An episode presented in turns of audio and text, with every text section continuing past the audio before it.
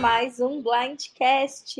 Hoje estou aqui eu, Bia Camille, o Danilo e o Guto para falarmos sobre o episódio 4 da temporada 41 de Survivor, que já está sendo muito bom. A gente está muito contente com a temporada até agora. Depois os meninos é, falam mais sobre o contexto geral da temporada passada, qualquer coisa.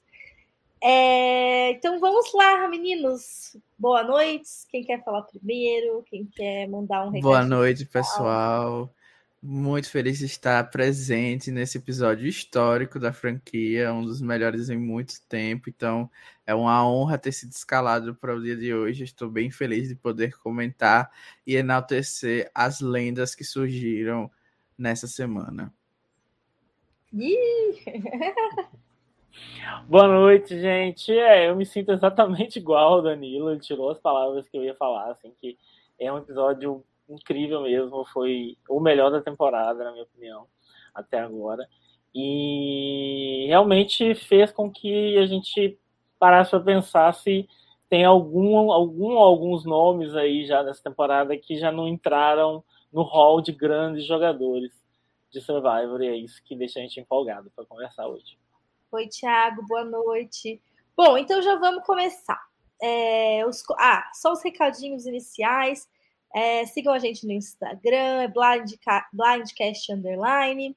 É, sigam a gente lá no Facebook, siga a página da Tribo Falou também. A gente tem Twitter, enfim, todos os canais. Já deixa seu like se está assistindo aqui no YouTube. E vamos em frente. Então a gente vai começar primeiro pelas tribos que não foram para o CT. E a gente começa pela, I, pela IASE. Então vamos lá, vamos esperar episódio 4, IASE. E a gente tem aqui como destaque é, o momento que a tribo aparece é logo depois da prova de recompensa e mostra a Ivy contando é, narrando né, a trajetória da tribo deles, deles terem começado perdi, perdendo e tal. E aí depois também a Tiffany entra nessa mesma história e fala que eles ganharam porque ela está sendo muito badass, porque a tribo está sendo muito badass.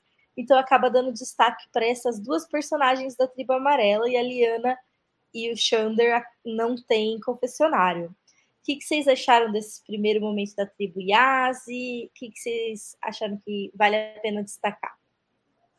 Eu achei interessante que essa tribo ela é a única que tem ganhado um destaque enquanto tribo, o que me faz pensar que talvez eles trabalhem juntos na, na fusão, ou até mesmo que a gente veja eles chegando longe, como teve o quarteto de Samoa, né, que foi bem longe também, ou o quarteto de Cook Island.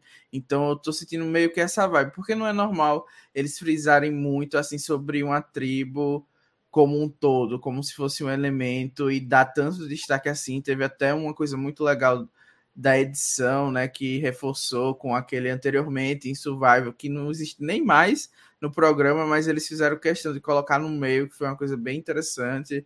Óbvio que a, a analogia com as tartarugas também foi um momento fofo, mas eu achei que do ponto de vista estratégico mostra que aparentemente eles vão trabalhar juntos e superarem as adversidades juntos. Então eu tô bem feliz porque eu gosto bastante de todo mundo dessa tribo. Então, é, se isso realmente acontecer, talvez seja até eu projetando os meus próprios desejos na edição.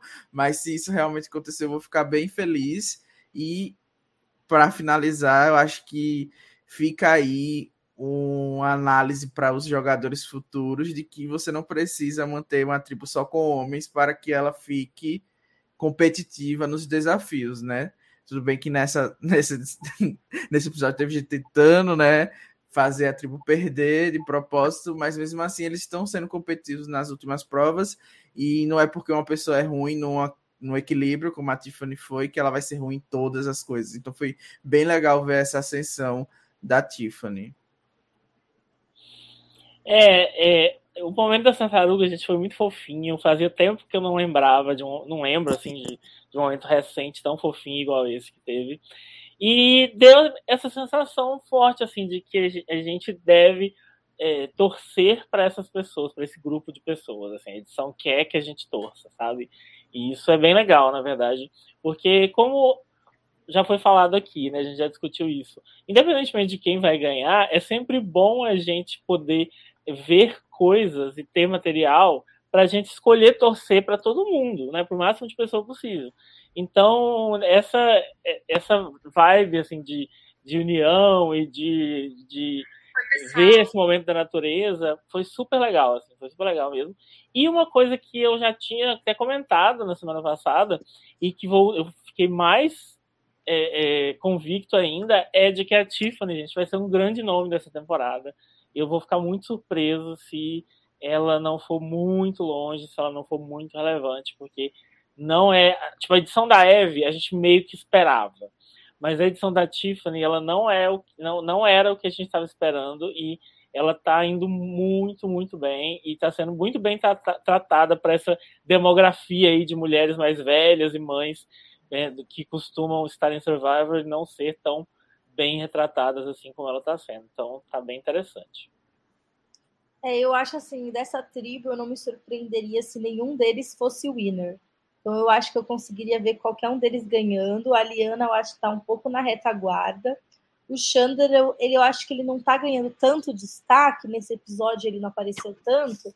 Mas é porque eu acho que ele já é uma pessoa que é um perfil de winner muito fácil. Então ele, a edição não precisa convencer tanto a gente que ele merecia vencer se ele vencer. Então acho que ele não precisa aparecer sempre e ele apareceu, né, na prova de recompensa colocando sacos lá e depois na prova, na outra também jogando as bolinhas. Então ele acabou brilhando pela tribo também. Oi, Rainer. Oi, Bonomi. Boa noite, pessoal. Enaltecer a Chan só mais pra frente, que, só na hora que chegar na tribo UA. Mas Ou criticar, aí. né?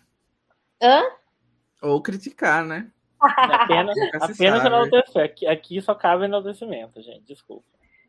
E a próxima tribo que a gente vai falar é a Luvu. E aí, já na Luvu, a gente tem outras coisinhas acontecendo. A gente tem um confessionário da Érica falando que ela não quer ser mais tão boazinha, que ela acha que está na hora de começar a jogar, que já faz oito dias que eles estão no jogo e ela não tem nenhuma tocha e não sei o que lá.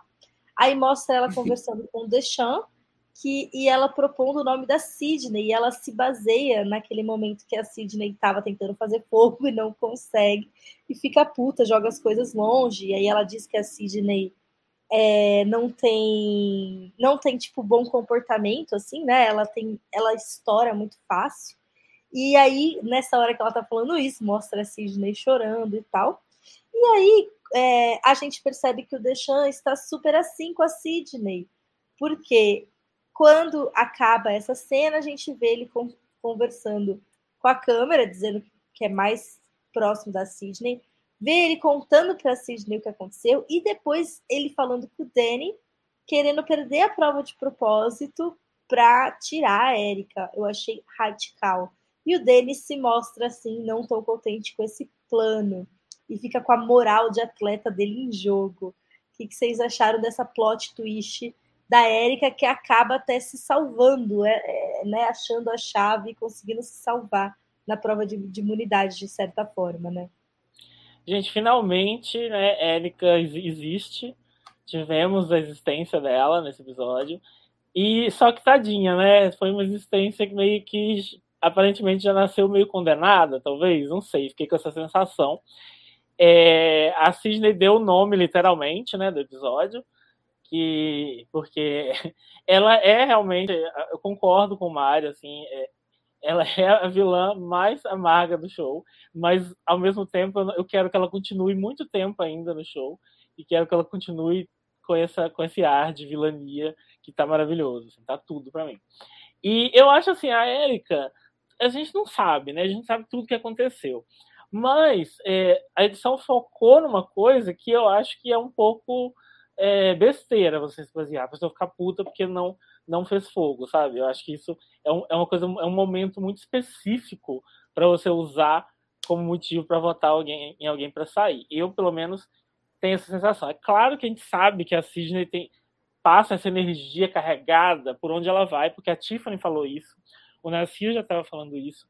Então, eu não acho que seja uma coisa desse momento.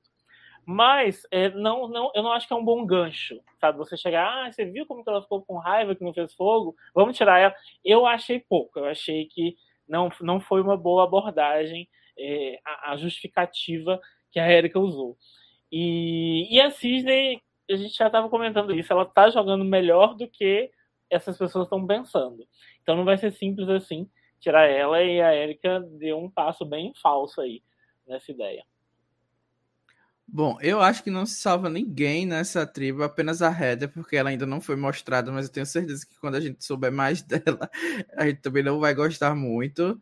É, eu acho que todo mundo foi muito burro. A Erika de fazer um plano de tirar uma pessoa e fazer um blindside, uma super jogada, quando a tribo dela não vai perder desafios, né? Não faz muito sentido você queimar o, a largada sem pelo menos ter um, um indicativo de que você vai para o CT, porque está muito claro que a tribo deles é extremamente forte a ponto de uma pessoa carregar o desafio inteiro nas costas e ganhar.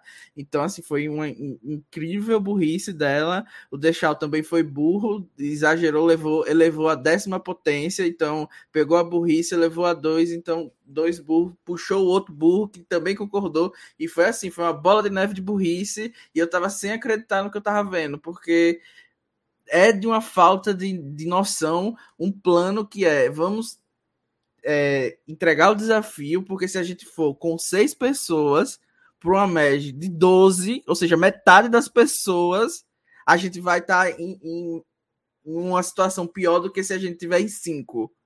Não faz, não entra na minha cabeça, entendeu? Tipo, não faz nenhum sentido, nem, nenhuma das ações que eles tomaram nesse episódio. A única que eu ainda posso defender é a Sidney, porque, obviamente, o nome dela surgiu, então ela tem que concordar com os planos loucos das pessoas que estavam ali entregando a informação dela. Então, fora isso, não faz sentido nenhum e as pessoas não percebem que você querer ir pro CT é uma coisa péssima só porque você não acendeu sua tocha Aí vai acender a tocha para quê? Para que que você quer a tocha? Você compra a tocha no eBay, entendeu? Não tem sentido. Aí a, o outro quer tirar as pessoas porque na merge, uma hipotética merge que ele não sabe nem quando vem, ele vai ficar numa minoria que eles colocou do surto dele, da cabeça dele. Então, assim, eu fiquei um pouco revoltado, mas é isso. Eu quero, eu queria muito que eles perdessem, porque essa tribo, para mim, é a pior das três. Então, se eles quiserem entregar todos os desafios até a Manji, eu vou ficar feliz. E assim, o que é que eles deviam fazer? Juntar a tribo e ser tedioso. É o que a gente fala, Survival é um jogo tedioso, mas é isso. Pelo menos a gente se divertiu. Eu me divirto vendo a burrice das pessoas. Então, tá muito legal e eu acho que foi um destaque interessante ver os Confessionals no limite ali, mas acho que talvez a gente vai falar isso mais para frente. Então, por enquanto, eu só quero destacar a burrice de todo mundo aqui que não apareceu na tela, só nasci Reda se salvam. eu acho que, que o Danilo falou tudo. Realmente foram uma sequência de decisões horríveis é, não tem sentido você começar a fazer um plano que ainda é um plano que precisa de segredo. Tipo, se você vai tentar fazer o blindside em alguém que está bem relacionado, você tem que fazer no último minuto do segundo tempo, indo para o CT, para falar mínimo de nomes possíveis. Todas as decisões que as pessoas tomaram nessa, nessa parte do episódio realmente foram ruins. Eu concordo com o Danilo nisso. É, e vamos para as provas. Que aí a gente tem também algumas outras, alguns outros desenvolvimentos de personagem que acontecem na prova. É, primeiro a prova de compensa. Eu achei que as provas estão um pouco repetitivas agora na temporada, sabe? Ai, nadar uma parte, não sei o que lá, e depois jogar um negócio para ficar preso em algum lugar. É... Peraí. Só esperar. É, é, sempre assim, né? É meio que. A gente tá meio que algemado nisso. A nova era só é nas louquices das twists, porque no, nos outros departamentos a gente continua com a velha era firme e forte. Então, eu assim, eu já larguei de mão também. Eu também não faço tanta questão de prova. Acho que vocês compartilham com, com esse mesmo sentimento. E o interessante foi que as provas, pelo menos, foram mais. Teve mais coisas acontecendo, né? Desenvolvimento de personagens, como a Bia falou. É, então, aí na prova de recompensa, eu acho que a principal história que a gente teve foi a da Heather, não conseguindo é, fazer nem a primeira etapa da prova, né? Enquanto as outras terminaram tudo, é, ela ainda estava lá naquela primeira parte. E eu acho que também teve bastante destaque para Tiffany, que nem o Danilo falou, teve um destaque da IASE como um todo nas duas provas, né? Foram mostrados eles comemorando, se abraçando, eles também tendo dificuldade juntos em alguns momentos. Mas eu achei que mostrou, tipo, a Tiffany é, sendo imprescindível e também mostrou o confessionário dela falando sobre quão bem ela ia, e ela já teve destaque no momento que mostrou a tribo dela. Então, acho que é aquela construção para a gente torcer para Tiffany, para a gente gostar dela, né? Que nem os meninos falaram. É... O que vocês acharam da Heather chorando? Vocês, vocês, o que vocês acharam da reação das pessoas? Quem mais vocês acham que teve algum destaque? Vocês gostaram dessa prova por algum motivo? Opiniões. Olha, eu gostei da parte do Jeff, porque eu acho que foi é, um, é uma mudança interessante que ele tem feito, no sentido de que antigamente não, a gente não via muito essa empatia dele com os participantes do jogo. Então, é, é isso para mim é, é, legal. Agora, para os jogadores, eu acho que é meio miqueira, né? Você tá ali confortando a pessoa porque ela fracassou. Eu acho que também não precisa disso. Ah, você foi maravilhosa. Não foi, não foi maravilhosa, né?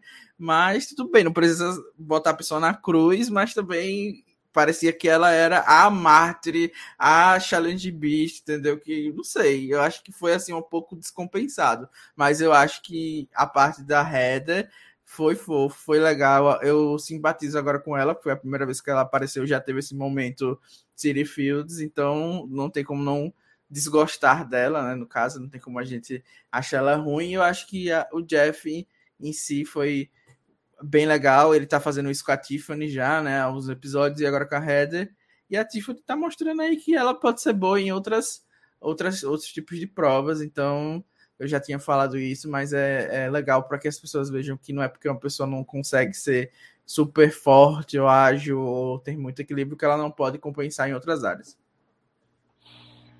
É, assim, eu concordo um pouco, né? Porque por ok, eu não gosto de prova, eu não acho que tem que ser bom de prova, eu não votaria numa pessoa porque ela é boa de prova para ganhar o jogo, sabe? Nada disso.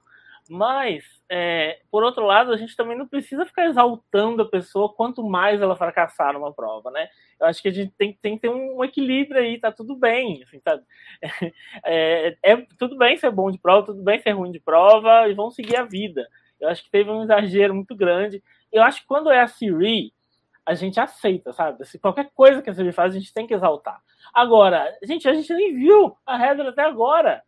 Não tem, eu, não, eu não vi nenhum motivo assim, falando, nossa, realmente eu preciso, eu preciso exaltar essa, essa senhora nesse momento, porque foi incrível assistir isso. Não foi, gente, não foi. É, fiquei com dó dela, claro, né? Mas achei chato, cansativo e queria ter visto mais coisas de acampamento e coisas sociais em vez de ficar cinco minutos de episódio falando sobre o quão ruim uma pessoa foi no desafio. e o outro desafio já teve uma outra storyline diferente, mas também. Deixa eu só comentar aqui o que o Power Place falou. Ele falou assim: o raciocínio do The Shaw não está tão errado. Nas temporadas que tivemos três tribos, tirando a 25, todas as tribos que tinham a maioria na fusão foram massacradas.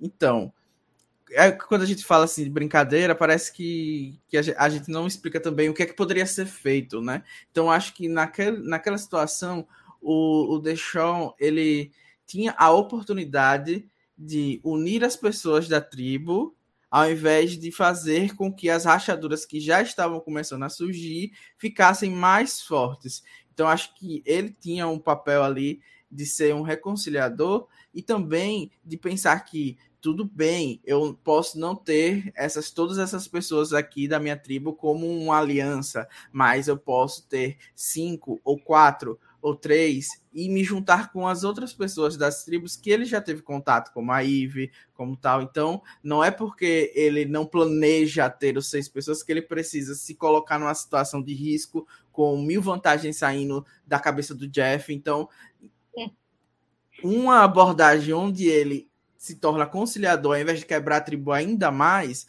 vai surtir mais efeito. Até porque, como a gente viu na própria, no próprio episódio, ele não consegue nem perder a prova. Então, ficou uma situação pior para ele, entendeu? Agora ele vai ter que bancar mais uma vez, ou, ou, ele poderia muito bem ter sido pego durante a prova, amarrando alguma coisa. Então ele estava correndo um risco extra que não era necessário. Então, por mais que exista um histórico e que o histórico pode ser explicado de outras maneiras, né? Por que, que essas tribos não conseguiram é, ficar firmes, eu acho que a repetição da história não é necessariamente verdade se a gente não analisar o contexto específico que a gente está aqui inserido. Eu acho que nessa tribo azul tinha tudo para todo mundo ficar unido, mas eles mesmos estão acabando rachando a, a, essa tribo e ele poderia muito bem fazer esse papel agregador, falando assim, Érica, eu acho que você está muito certo na sua análise da Sidney, mas a gente pode usar ela como um número, porque a gente não vai perder provas agora, e aqui a gente tá, essa aliança aqui vai ser o topo das dos seis aqui, então existe uma infinidade de jogadas que seria melhor do que é, do que aquele fez, mesmo com esse histórico que o Paulo falou, de que é realmente verdade o que ele contou lá, que em tribos de três, se você for com a maioria, é muito fácil as outras se juntarem para tirar você, porque fica com esse medo de todo mundo trabalhar junto. É, eu acho que, inclusive, isso deve acontecer sim, tá? Eu acho é? que é muito provável que a Azul sofra disso, e eu entendo a preocupação nesse sentido. Não, é Mas é até não melhor é perdendo... levar a Sidney para lá e dizer, olha, eu, a gente não está trabalhando junto, vamos nos juntar aqui e eliminar a Sidney como um Exatamente. Voto, como uma, você, uma tribo, você vê que a tribo está rachada, você não antecipa é, essa, essa briga. Você deixa essa briga cozinhando, porque aí não vai sobrar para você mais para frente. Eu concordo Exatamente, com isso. Porque na, na merge, as pessoas nem sempre vão fazer é, eliminar a pessoa que é mais forte ou quem eles acham que é a maior ameaça. Provavelmente vai ser o nome que tiver mais consenso e que as pessoas puderem fazer sem mostrar muitas cartas. Então, se tem alguém da sua equipe que você está disposto a sacrificar, tipo, você pode levar ela até a merge e, tipo, fingir até um racha maior, fingir que é três de um lado, três do outro, sendo que são cinco pessoas que querem a Erika fora, e aí vocês, tipo, conseguem ter, ter um número, ter uma vantagem ali, enfim. Eu também acho uhum. que ir pro CT de propósito nesse momento, episódio 4, não. Agora, não... que eles vão ter problema sim na merge, eles vão, porque apesar de eles estarem seis, mesmo se a merge for 12, o povo tem voto extra, o povo tem um monte de coisa, então não vai ser simples em termos de números.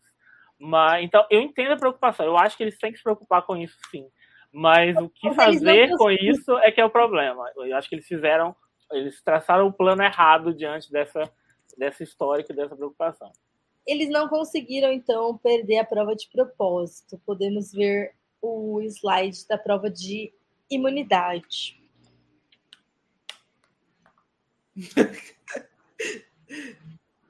e aí também teve né, o link para o final da prova, né? A tribo A perde de novo. A gente vê a Erika achando a chave e meio que conseguindo se salvar.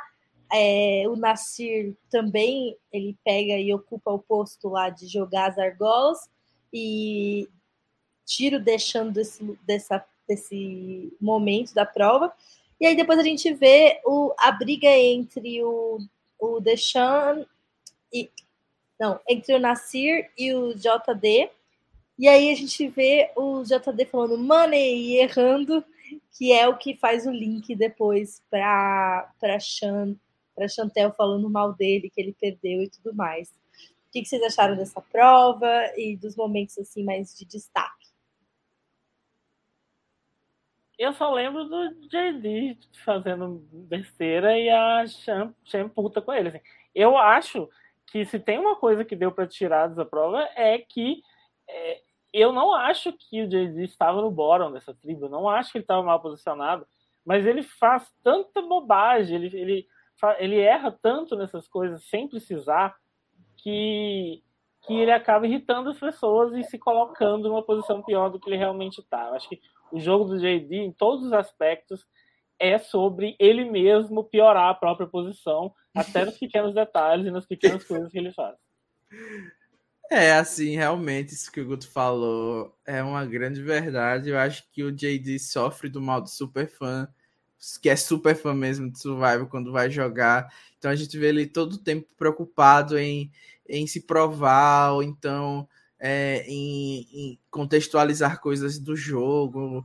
E isso que ele fez ali, esse money, essa coisa, é uma coisa, tipo, super pensada de um fã, sabe? Eu, às vezes eu sinto um pouco de, de pena, porque eu tenho. Eu me, eu me relaciono né, com essa ideia de ser um super fã dentro do programa, mas de fato ele jogou super mal e, e é uma, uma coisa desnecessária que ele estava fazendo e claramente estava incomodando a tribo e ele sabia, porque ele se desculpou no CT passado, então ele continuou com a, o mesmo tipo de posicionamento. E eu, no lugar dele, nem teria me colocado nessa posição de, de jogar as argolas, sabe? É, é, é uma coisa que ele poderia ter muito bem ajustado no jogo. Mas eu acho que dessa prova vale muito bem o destaque para a produção, como eu tinha falado, de colocar os confés. Eu espero que seja só uma coisa dessa, desse, desse episódio, porque eu não quero que vire um no limite, né? Com os confés no meio da prova, um Big Brother. Mas acho que nessa situação ficou muito legal de porque a gente não sabia se eles tinham realmente conseguido entregar a prova. Eu até pensei no meio que eles estavam colocando aquilo para não tirar a graça da gente, né? Porque claramente eles iriam perder e aí o desafio não ia ficar tão interessante da gente ver. Aí acabou que não, eu fui surpreendido na surpresa que eles estavam fazendo, então achei bem é, um ponto bem positivo da edição nesse sentido. E também na brincadeira lá no final do Money que a, Bia falou, que a edição fez a, a, a, brincadeira com a música, a gente já está acostumado a dizer, pronto, agora ele vai acertar por causa da música, quem está acostumado, e ele acaba errando, e aí veio com o confesso, então acho que a, a edição está sendo bem pensada em todos os momentos, né? Então, acho que é isso, e a prova foi legal ver como as outras tipos são muito fracassadas para uma pessoa só carregar. Sim. Bom, e aí que, como eu falei, né? A... Bom, na verdade, não. A gente vai falar sobre a UA desde o começo do, do, do episódio. É, no fim da prova da imunidade, a gente já vê a Chantel falando sobre o JD, mas a gente vai chegar lá. Só vamos dar um, um retorno e falar sobre eles logo depois que, que acaba o CT passado. Quando acaba o CT passado, então, a Lua volta com a Jeannie blindsideada. E a Jeannie está puta, né, de ter ficado no bottom, de ter, tipo, tomado um blind. E a Chantel, para tentar amenizar as coisas, acaba falando que ela sabia que o Brad tinha uma vantagem a mais. Além do ídolo, ele tinha a Be Aware Advantage, que era, dava um voto extra para ele. E ela acaba confessando isso, o que deixa o JD meio chateado, porque ela guardou informações também, ela tinha brigado com ele por ele ter escondido a vantagem que ele tinha. O que vocês acharam dessa volta da tribo e do, do, do comportamento da Chantel? Bom, eu achei que todo mundo também jogou muito mal nessa cena.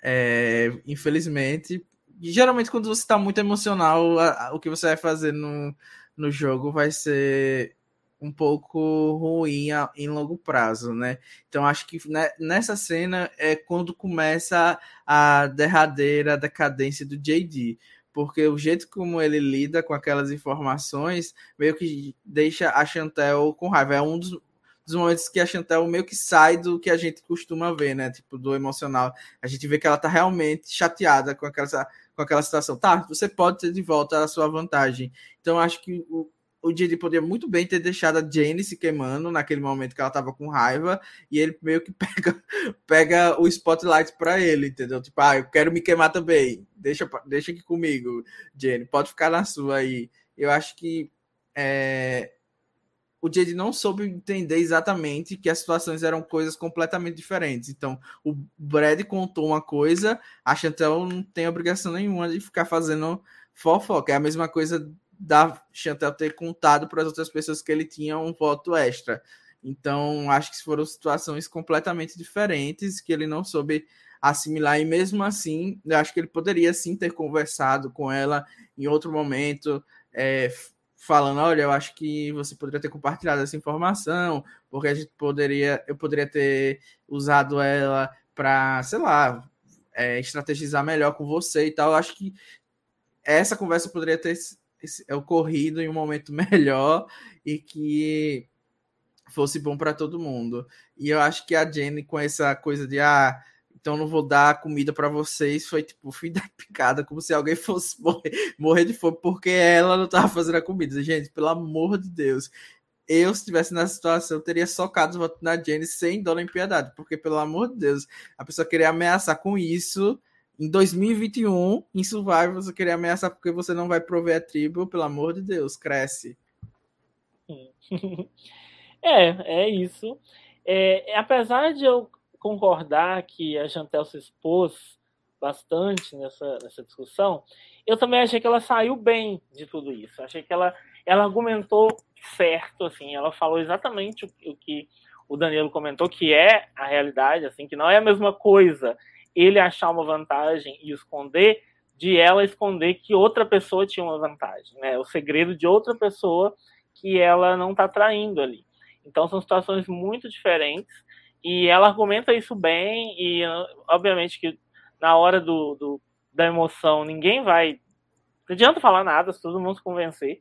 Então, não que o JD tenha se convencido, mas ela fez o melhor que ela pôde ali diante daquela situação.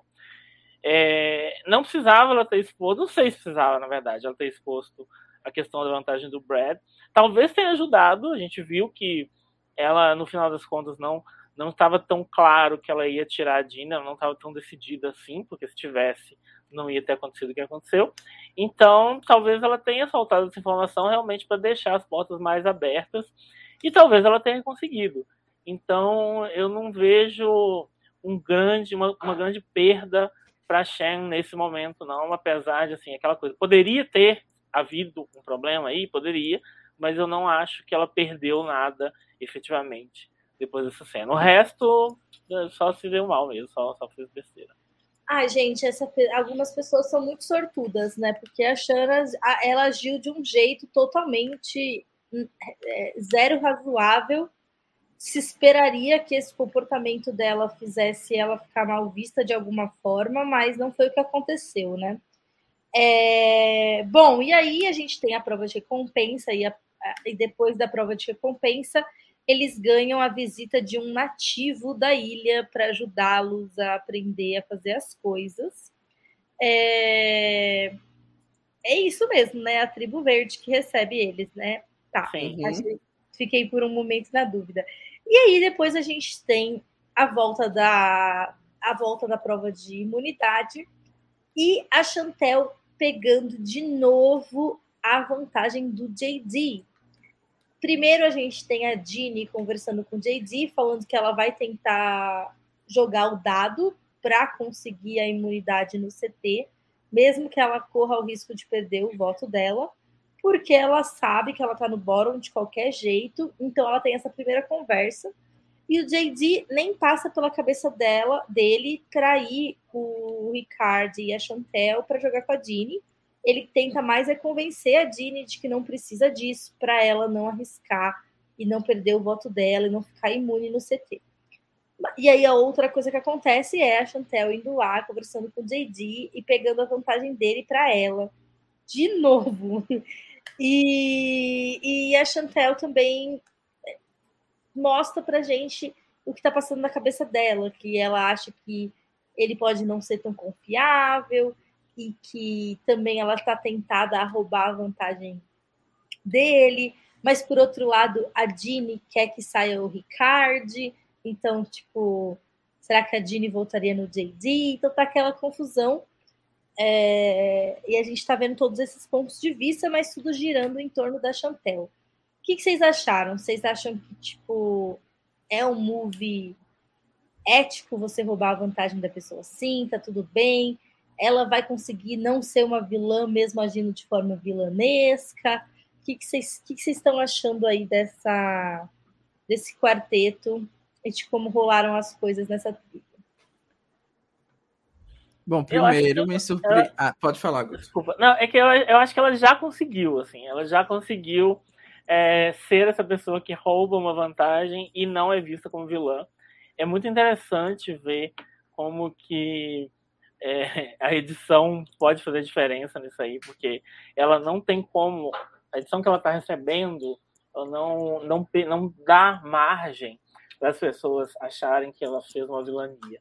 Ela explica muito bem tudo que ela fez, ela explica muito bem é, é, as preocupações, os medos, as irritações dela. É, tipo, a gente vê de, de sendo irritante mesmo, e sendo e errando mesmo, né, para dar essa razão para ela fazer as coisas que ela faz. Então, ela está muito munida de, de, de, de, blindada mesmo, né, de informações pela, pela edição para ela ser vilã. Então, ela conseguiu, ela vai conseguir tranquilamente ficar é, é sair lesa disso aí, não vai ser mal vista. E, e ela, isso também é, não é só edição, também é mérito dela e de como ela está jogando, porque ela realmente está conseguindo com que todas fazer com que todas as pessoas sintam essa confiança nela, e como a Bia falou, mesmo quando ela age de forma que poderia prejudicá-la, eu acho que a imagem dela já está tão construída, tão consolidada dentro dessa tribo, que não adianta, as pessoas não vão vê-la com maus olhos, sabe? É muito. É, é, é muito fascinante assim ver uma jogadora que tem esse poder e essa capacidade de fazer tudo isso. Eu estou muito chocado com o quanto essa mulher está jogando bem e com talvez ela por estar na tribo dizimada, ela vai chegar com um problema de número, né? A gente não sabe o que pode acontecer, mas assim, que jogo incrível que ela está fazendo. É, não tem muito para onde correr além de enaltecer a Chantel. Eu acho que os méritos de tudo que está acontecendo nessa tribo são todos para ela. A gente já comentou aqui também que o, Ricardo tem uma participação nisso, que a, a edição está escondendo, mas obviamente é um trabalho dos dois o que está acontecendo em conjunto. Então, eu acho que é até super merecido o destaque que a Chantel está é, tendo, porque basicamente ela é, é quem bota a cara para fazer a jogada, né? Então, de fato, não, não, é uma questão assim de alguém estar sendo injustiçado. Então, acho que a Chantel meio que fez a mesma jogada que a Siri. Eu vi pessoas no Twitter compartilhando, até a Siri comentando que, que tinha semelhanças com a jogada lá do Eric de Micronésia, e até mesmo outras pessoas comentando que tinha semelhanças com a Sarah e com a Sierra em Game Changers. Então, eu acho que ela conseguiu executar uma jogada que é muito difícil tudo bem que ela teve super méritos nisso, mas obviamente, e agora é onde eu quero entrar, porque o Guto já enalteceu muito a Chantel e eu não tenho mais o que falar, mas por trás de toda jogada genial tem um player questionável, e nesse caso é o JD, porque para isso ter acontecido, ele teve que ser extremamente burro e ingênuo. Um, e assim, gente, é de ficar muito triste a gente ver um, um, pessoa que é muito fã, porque eu tenho certeza que ele vai botar isso na cabeça, passar isso na cabeça mil vezes e pensar o quanto ele poderia ter sido melhor, o quanto ele cometeu erros que a gente assistindo ou aqui comentando no podcast fica falando, gente, isso foi muita burrice. Aí chega lá e faz a mesma coisa. Eu sei que ele vai meio que, que demorar um pouco para superar isso tudo, mas a gente não pode deixar de falar que foi muita burrice, porque ele mesmo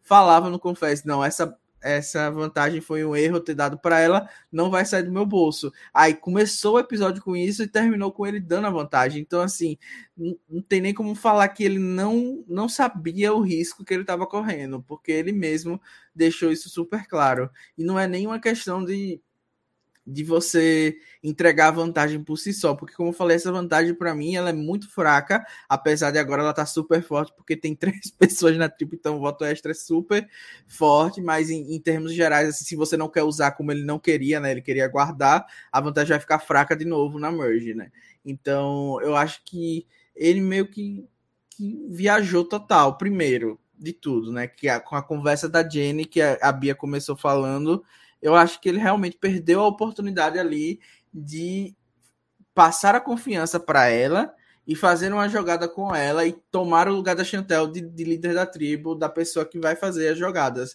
Porque era só ele falar para Jenny: olha, eu sei que se eu for com o, com o Ricard e com a Chantel, eu vou ser o Boron numa tribo de três.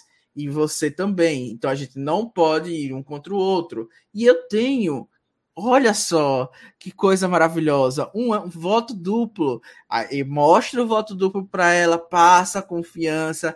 Nós vamos votar juntos no Ricard.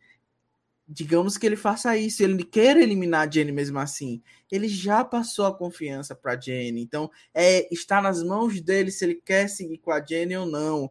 Mas o que ele faz, ele simplesmente faz a, a pior mentira que ele poderia ter ali, e com certeza a Jenny falou: não, ele nem citou o voto duplo, obviamente ele não vai querer jogar comigo. Então, assim, ficou super claro, e esse foi o primeiro erro. Ele tirou o poder de decisão das mãos deles e colocou na Jenny e na Chantel. Então, tipo, ele ficou nas mãos da Jenny, no sentido de que se ela usasse o dado, o voto ia vir na cabecinha dele, e ele também ficou nas mãos da Chantel porque ele entregou o voto duplo e precisava dos dois para votar. Então ele ficou refém de todo mundo da tribo e, não, e ele estava na posição de poder total.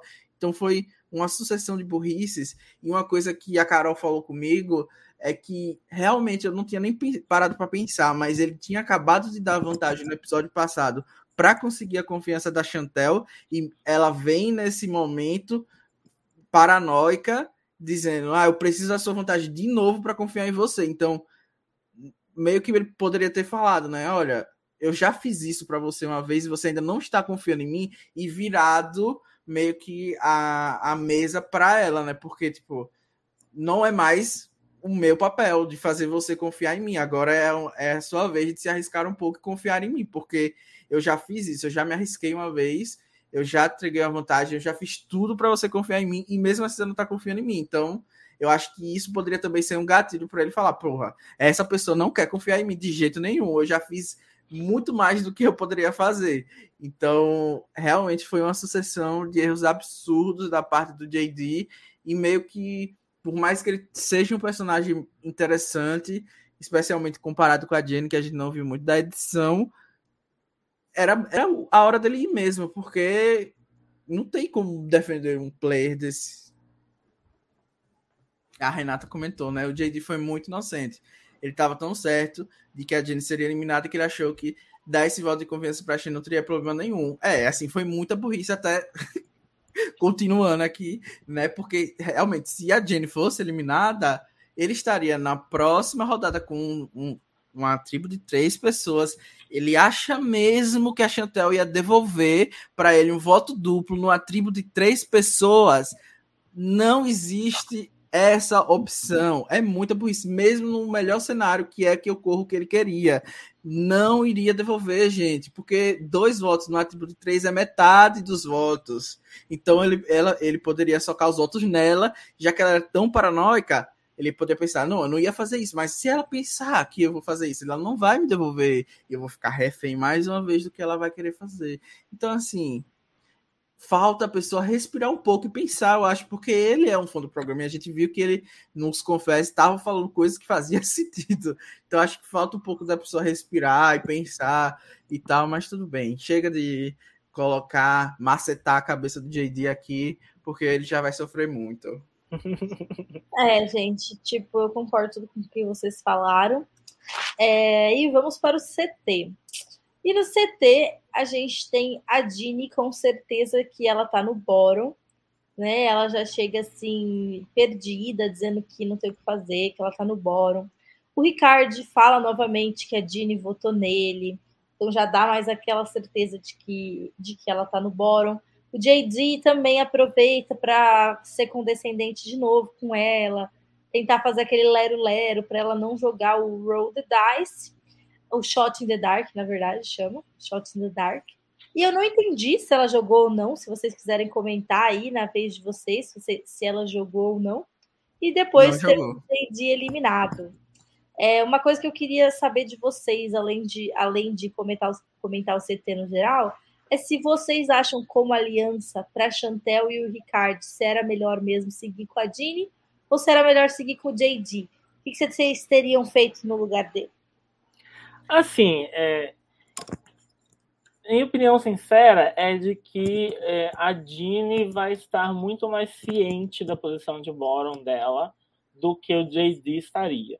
Então, isso é um ponto a se ponderar se realmente fez sentido fazer tomar essa decisão.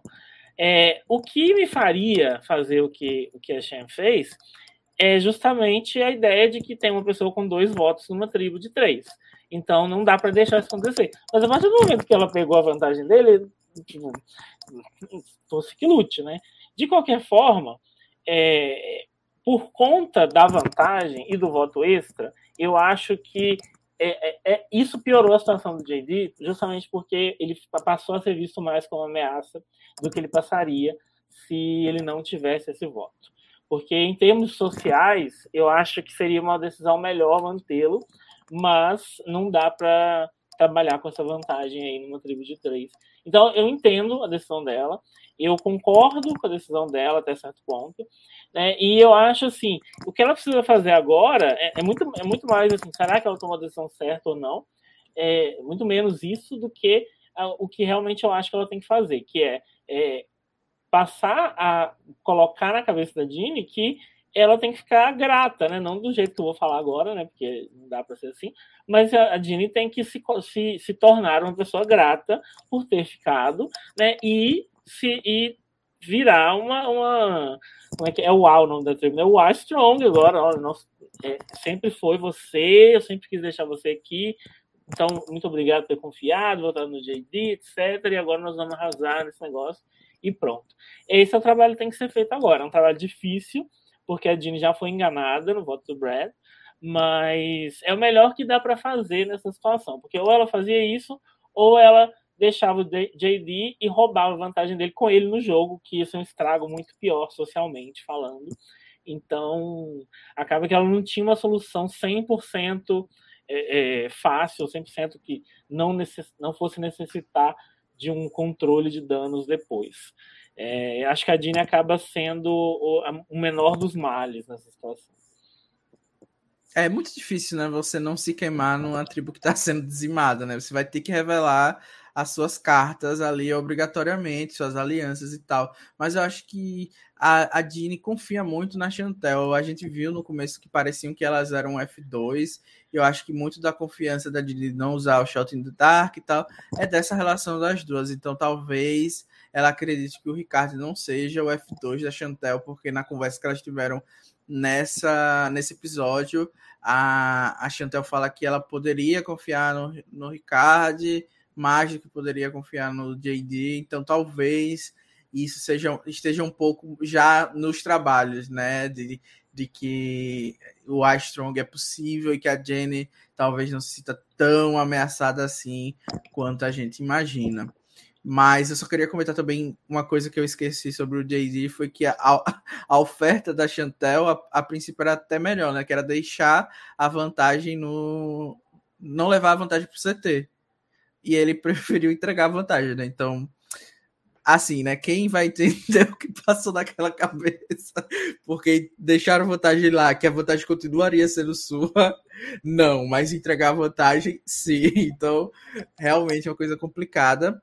Mas já respondendo a pergunta da Bia sobre o que faria, eu acho que eles fizeram certo, sim, tirar o JD porque ia minimizar muito é, isso. Eu, não, eu acho que a Jenny não sabe que ela vai ter o voto duplo. É, então, essa informação talvez ainda esteja mantida em segredo, a depender da conversa do JD também, que a gente não sabe. Então, seria um plus. E eu acho que não teria mais como sustentar um social com o JD na volta. Então, acho que era hora do JD sim. Eu acho que, considerando que a Jenny tem uma relação com a Chantel, foi legal deixar ela. Eu acho que prejudicou um pouco o Ricardo, né? Porque ele vai ficar na mira no próximo episódio mas eu acho que nesse sentido a decisão foi a mais acertada, sim.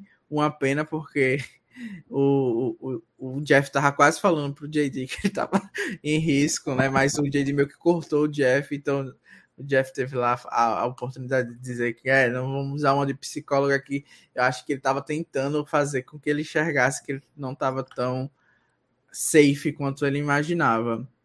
E eu acho que o outro grande mistério foi o que a Bia falou, né? Se a Jenny usou ou não. Eu achei que ela teria usado, eles iam revelar ali na hora que estava todo mundo fazendo suspense, mas acabou que ela não usou porque o voto dela foi lido. É uma coisa interessante também, né? Dessa vantagem, especialmente com quatro pessoas, que se ela não votasse poderia fazer totalmente a diferença nos cenários aí. Então, é uma decisão que a pessoa tem que poderar, né? Uma em seis chances de ficar imune, ou meu voto vale mais até possivelmente, né? Então, não dá é para usar.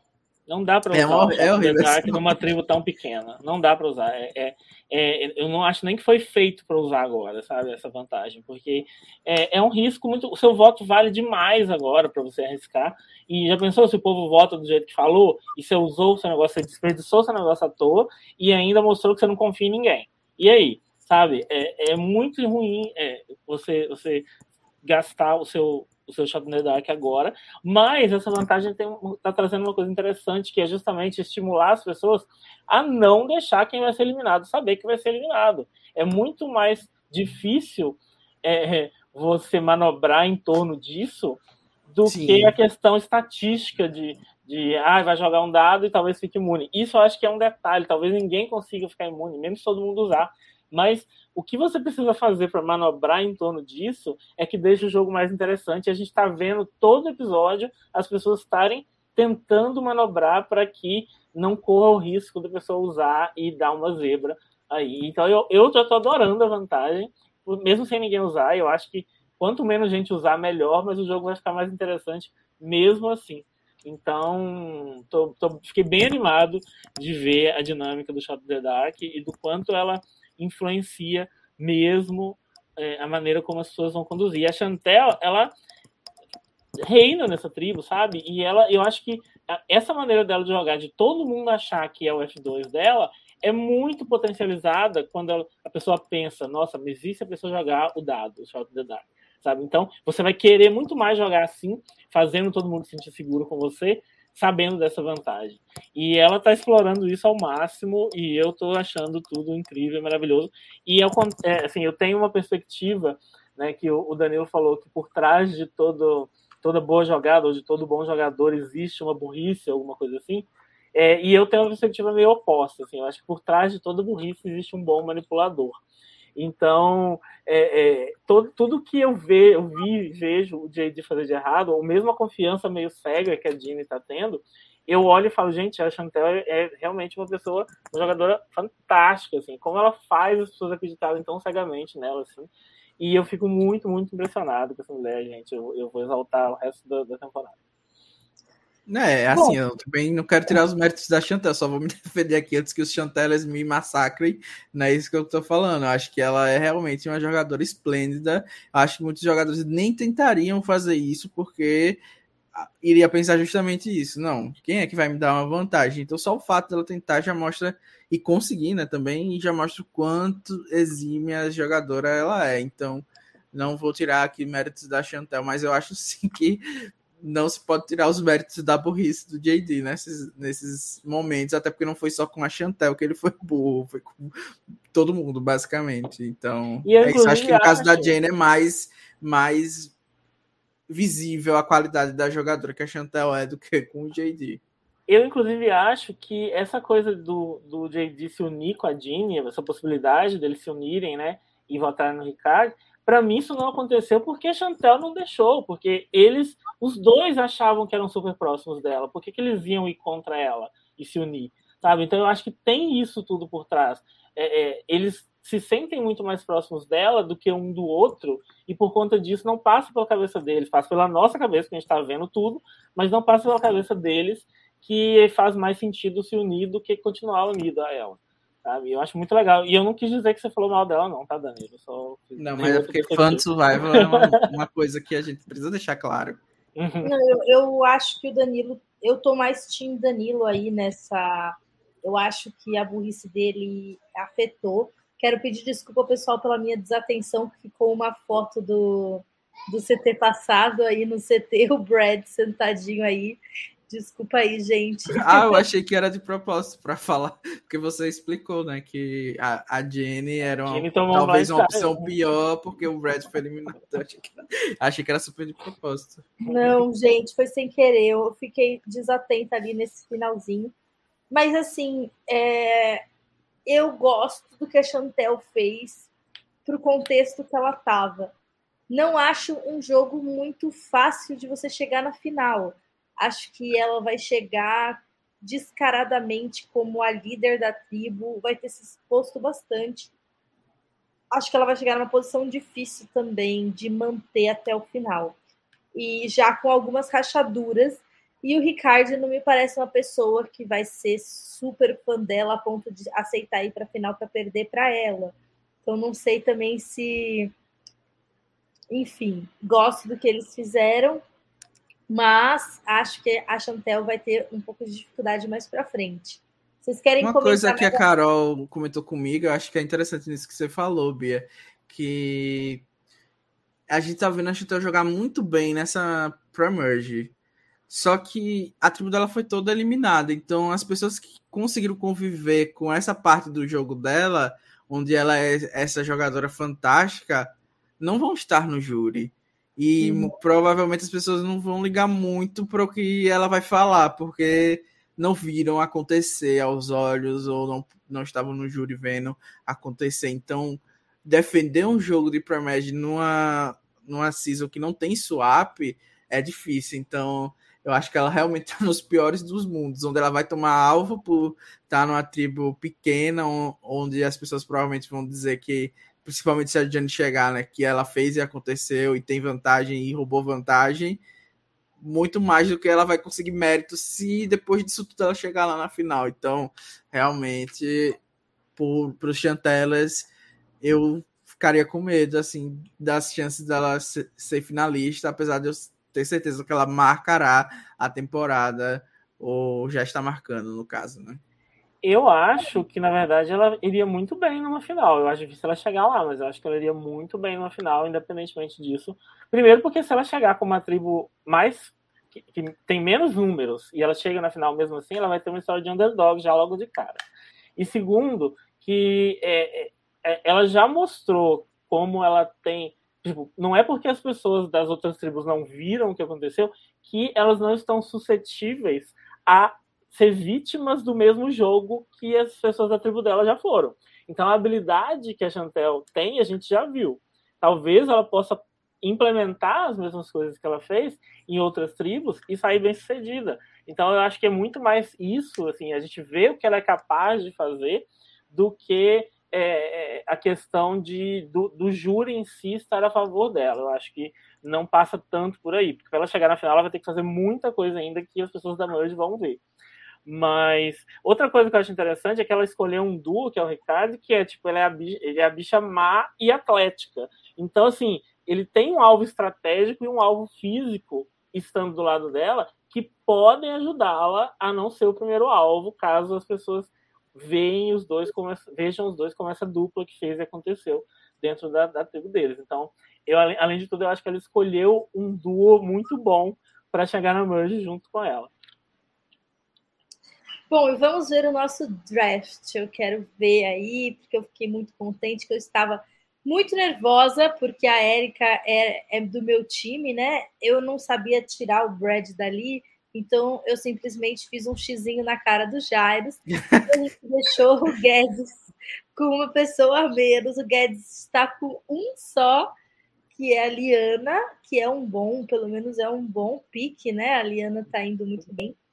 É, eu continuo com dois, mas eu estou com os dias contados, porque a Erika, se a Tribo Azul perder, pode ser eliminada, apesar de que está rolando aí boato de merge, né?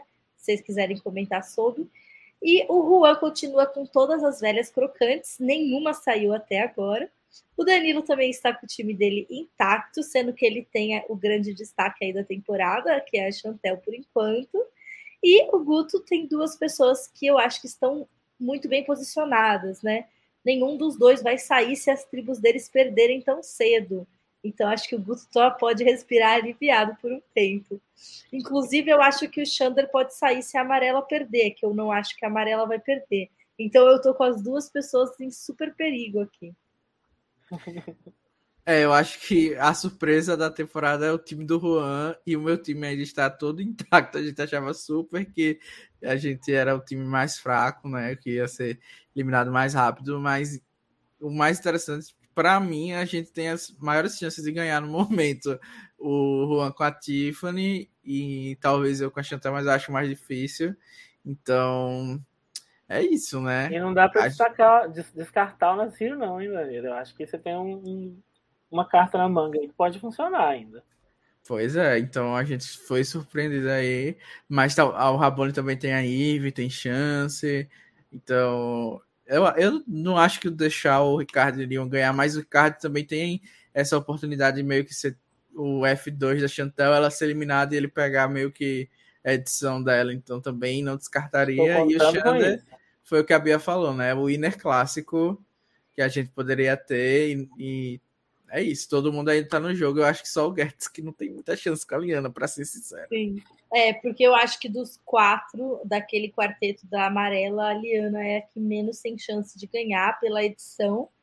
Então, é realmente difícil. Ela está numa situação. Se você quiser trocar a Liana pela Érica, eu aceito. Ele está falando ali que aceita a troca, eu troco agora. Me dá a Liana, eu pego, eu te dou a Érica. Vamos, amigo, bora? A Érica não, ninguém quer ver a Érica. A Bia já tentou trocar a Érica várias vezes. Não custa tentar, não custa tentar. Bom, gente, é isso. Muito obrigada por vocês terem ficado aqui com a gente de novo durante é, esse episódio. Foi muito divertido, como sempre. A temporada tá muito boa. Sigam a gente nas redes sociais. A gente não tem postado muita coisa, mas quando a gente posta é coisa boa. Então sigam lá que a gente também não floda a sua timeline, mas de vez em quando você tem umas notícias ou umas enquetes, enfim. Sigam a gente lá. Obrigada, meninos.